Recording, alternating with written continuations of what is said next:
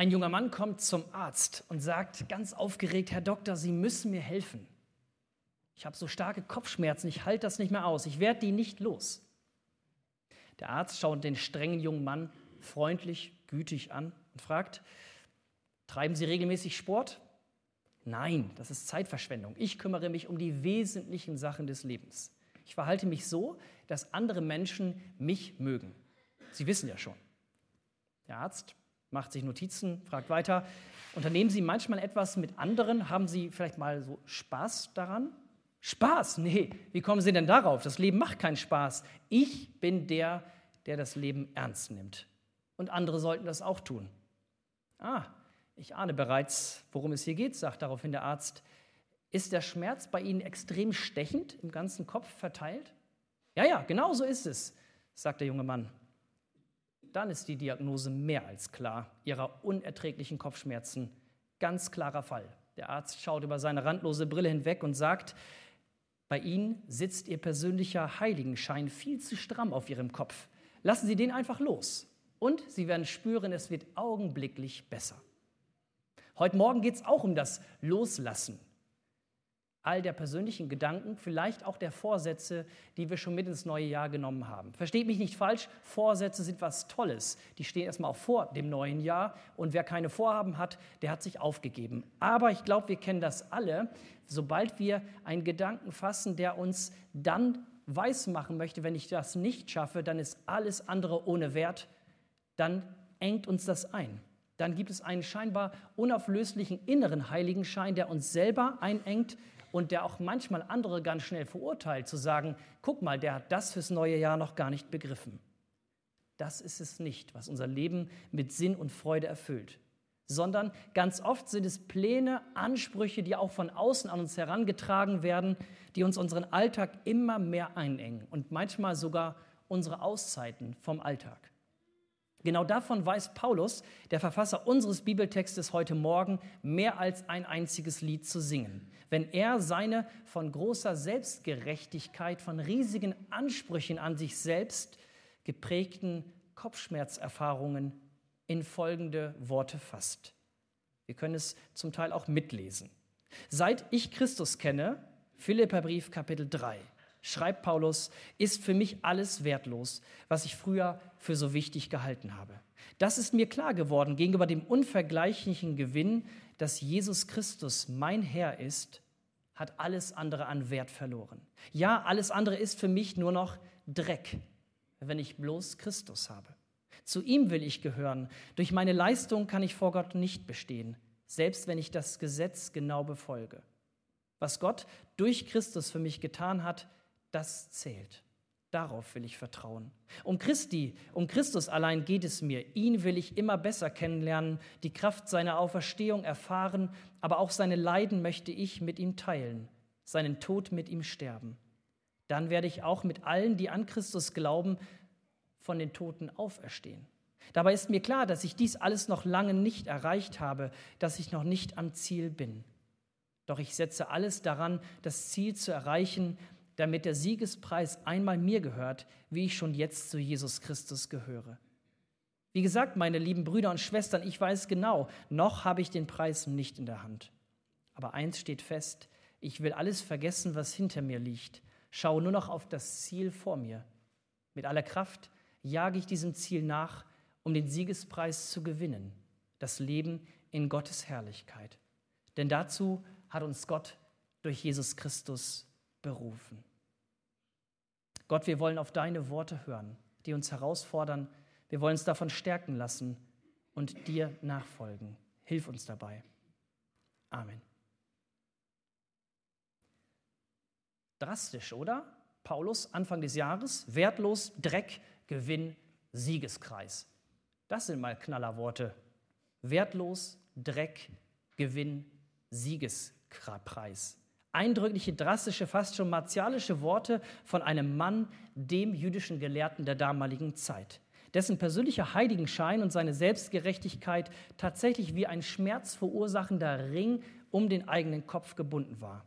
Und so fasst er in einer Art Rückblick am Ende seines Lebens oder zumindest gegen Ende seines Lebens. Er sitzt zur Zeit, wo er das schreibt, im Gefängnis und weiß, ich werde hier mit 99-prozentiger Wahrscheinlichkeit nicht mehr rauskommen. So fasst er im Grunde sein Loslassen von all dem, was ihm vorher wichtig war und seine neuen Wertmaßstäbe in drastische Worte. Er schreibt, seit ich Christus kenne, ist für mich alles wertlos, was ich früher für wichtig gehalten habe. Mir ist klar geworden, gegenüber dem unvergleichlichen Gewinn, dass Christus mein Herr ist, ist alles andere nur noch wörtlich im Griechischen Dreck. Auch das Wort gibt es im Griechischen und das auch in der Bibel. Ich weiß nicht, ob es in deinem Leben Dinge gibt, die du im Rückblick als dreckig, schädlich bezeichnen würdest. Ich glaube doch, das ist so. Bei mir ist es so. Manchmal Dinge, die wie an den Schuhen, wenn man so aus dieser Witterung rauskommt zu Hause, dann hat man diesen ganzen, es ist schöner Lehmboden, aber doch auch Dreck an den Füßen. Man wird es nicht mehr los. Man hat Dinge, die haben sich mit uns auf den Weg gemacht. Ich konnte sie gar nicht abschütteln. Manchmal tritt man sogar in das, was die Hunde machen, hinein und das kriegt man gar nicht weg. Ist mir kurz nach Weihnachten passiert. Manchmal sind das als Bild verstanden solche Erfahrungen, dass man etwas kaum mehr los wird und das begleitet mich in der neuen Zeit. Vielleicht ein Konflikt, bei dem du im Nachhinein spürst, das wurde doch nicht angesprochen. Oder es wurde einfach so ein Mantel des Schweigens. Auch eine Sache, die uns eng über den Kopf geknüpft oder verspannt ist, gebreitet. Eine Verletzung, die uns nicht mehr den Anschein macht, als ob sie noch geheilt werden könnte. Was können wir damit tun? Am Ende wird alles gut, wird manchmal gesagt. Paulus weiß, wieder gut machen. Allein dieses Wort, wieder gut machen, lässt sich der Schaden nicht, mit dem wir andere verletzt haben oder uns selbst verletzt haben. Auch die Maßstäbe, die wir selbst an uns setzen, die wir an andere anlegen. Die Perspektive, die dennoch eine völlige Änderung möglich macht, einen neuen Maßstab, eine neue Perspektive, von der Paulus hier redet, ist die, die in einem Wort zusammenfassbar ist. Ichtes. Eine Art Zusammenfassung des Glaubensbekenntnisses. Die Konfis werden jetzt stöhnen, weil sie sagen, ach, hätten wir das gewusst, hätten wir das Glaubensbekenntnis gar nicht lernen müssen. Einfach nur Ichtes sagen. Ichtes heißt Jesus Christus, Gottes Sohn, Retter. Das erste Erkennungszeichen der Christen war auch ein Ichtes, ein Fisch eben dies zu bekennen, wie wir es gemeinsam gerade getan haben. Ich finde das immer ein ganz besonderer Moment, wenn wir das Glaubensbekenntnis sprechen, weil wir wissen, wir sind in der Gemeinschaft mit anderen Christen aufgehoben. Dieses Bekenntnis war für Paulus zu dem Zeitpunkt, als er diese Worte geschrieben hat, keine Selbstverständlichkeit. Für ihn war dieses Bekenntnis zu dem Jesus Christus, Gottes Sohn, Retter, ein Eklat, eine Herausforderung, ein Skandal. Für ihn als gesetzestreuen Lehrer. 603 jüdische Gesetze. Er hat sie alle gelernt und gelehrt. Er war der allerkorrekteste der jüdischen Lehrer und auch einer der anerkanntesten. Kam aus dem jüdischen Geschlecht Benjamin, einem Vorzeigegeschlecht, und er hatte eine jüdische Karriere hinter sich, die, es sich, die sich gewaschen hatte. Und mit diesem Wissen aber der immer größeren Schmerzen verursachenden Selbstgerechtigkeit hatte Paulus sich fast zermartert, hatte immer mehr versucht, die Selbstgerechtigkeit zu leben. Noch mehr Vorsätze, noch mehr Gedanken, noch mehr Ansprüche an den anderen. Es gipfelte darin, dass ein sogenannter Stephanus, der nicht bereit war, seine Knie zu beugen vor den jüdischen Gelehrten, sondern er nur sagte, ich beuge meine Knie vor Christus, dass dieser Stephanus gesteinigt wurde und die Bibel, historisches Dokument, ehrlich ohne Ende, schreibt auch noch ein gewisser Paulus hatte Gefallen daran. Dieser Paulus steht daneben und weiß ganz genau, Stephanus, du hast doch selber Schuld. Du bist einfach ausgebrochen. All dies bewegt ihn, all dies engt Paulus ein, zermartert ihn, bis ihm eines Tages vor Damaskus Jesus selber begegnet. Ihm, dem er nicht mehr entfliehen kann, mit Worten, die sich in sein Herz brennen. Seine vorher so wichtigen, schmerzhaft erkannten Maßstäbe sind mit einem Mal gar nicht mehr so wichtig. Gott berührt diesen Mann vor Damaskus, stellt alte Maßstäbe auf den Kopf. Auf unserer letztjährigen Jugendfreizeit in Frankreich von Norddeutschland aus 2017 gab es einen besonderen Abend, an dem wir Stationen aufgebaut haben, wo die Teenager verschiedene Gedanken, Erfahrungen loslassen konnten, die wie Dreck an ihnen kleben würden. Es gab also jede Menge Symbolstationen. Die Möglichkeit, zum Beispiel eine Art Urschrei loswerden zu lassen, bei dem der oder diejenige das loslassen konnte, was er oder sie runtergeschluckt hatte. Einfach ein Urschrei. Zum Glück waren nicht viele Nachbarn in der Gegend, französische Prärie, alles wunderbar. Ihr glaubt gar nicht, was es da für Schreie gab. Und es gab Stationen, wo man loslassen konnte, Steine weglegen, Kerze anzünden konnte, wo man für sich selber beten lassen konnte. Diese Gelegenheit, Kraft zu schöpfen und gleichzeitig loszulassen, das, was uns einengt. Für viele Teenager war das eine ganz besondere Erfahrung, auch für uns als Mitarbeiter. Mal zum anderen gehen zu dürfen und sagen, kann ich für dich beten? Gibt es was, was du sagen möchtest? Das war das eine für die Teenager, dass sie gemerkt haben, sie können alles, was sie bewegt, an Gott abgeben. Aber sobald einzelne der Teilnehmer dies getan hatten, geschah etwas ganz Besonderes, dass der zweite Schritt plötzlich eine fast logische Folge war, dass sie gesagt hatten, mit diesem Gott, der mich liebt, dem ich alles abgeben darf, möchte ich jetzt auch leben in meiner persönlichen Zukunft. Das war jetzt keine Voraussetzung zu sagen, erst loslassen, dann aufbrechen. Aber sie haben gemerkt, wenn ich loslassen kann, habe ich wieder auch Raum für Gott, für Neues, für ihn, der mich füllen kann. Und genau das hat auch Paulus erlebt. Paulus hat das erlebt, wenn er seine Zukunft im Loslassen, neuen Aufbrechen so beschreibt.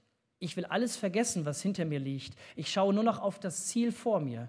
Mit aller Kraft jage ich diesem Ziel nach, dem Siegespreis zu gewinnen, das Leben in Gottes Herrlichkeit. Er hat begriffen, dass die Rettung seines Lebens und auch seiner Zukunft, das wusste Paulus, alles andere als rosig aussehen würde, aber dass die Rettung doch in ihm, in Christus besteht, in ihm, mit dem er neu aufbrechen kann, in dem wir, mit dem wir neu aufbrechen können, wenn wir traurig sind, wenn wir einen Menschen vermissen, wenn wir die heile Welt vermissen, die es einmal gab. Wenn wir das zulassen, dass er, Christus, uns hilft, loszulassen, unsere eigene Selbstgerechtigkeit und wir neu aufbrechen können zu einer Verbindung zu Gott. Und dann werden wir so einem solchen Ziel von Gottes Herrlichkeit nicht mehr nur nachjagen, sondern eine ganz neue Freiheit erfahren. Oder um es mit den Worten von Dietrich Bonhoeffer so zu sagen, Gehorsam folgt blind, aber Freiheit hat offene Augen und Ohren. Gehorsam folgt blind, aber Freiheit hat offene Augen. Das heißt, unser Blick weitet sich, wenn wir nicht nur rein vom Gehorsamsgedanken herkommen, der ist die Konsequenz, die Auswirkung unserer Beziehung, sondern wenn wir eine Freiheit erleben in der Verbindung zu Jesus Christus. Oder anders gesagt, kein weiter Blick, ohne sich auf das zu fokussieren, was zählt. Kein Aufbrechen und keine Freiheit, ohne dem zu folgen, der dich und mich immer neu erwählt. Und kein Aufbrechen, ohne das loszulassen, was dich quält. Brechen wir 2018 neu mit Christus auf. Nicht als Bewunderer, sondern als seine Nachfolger. Amen.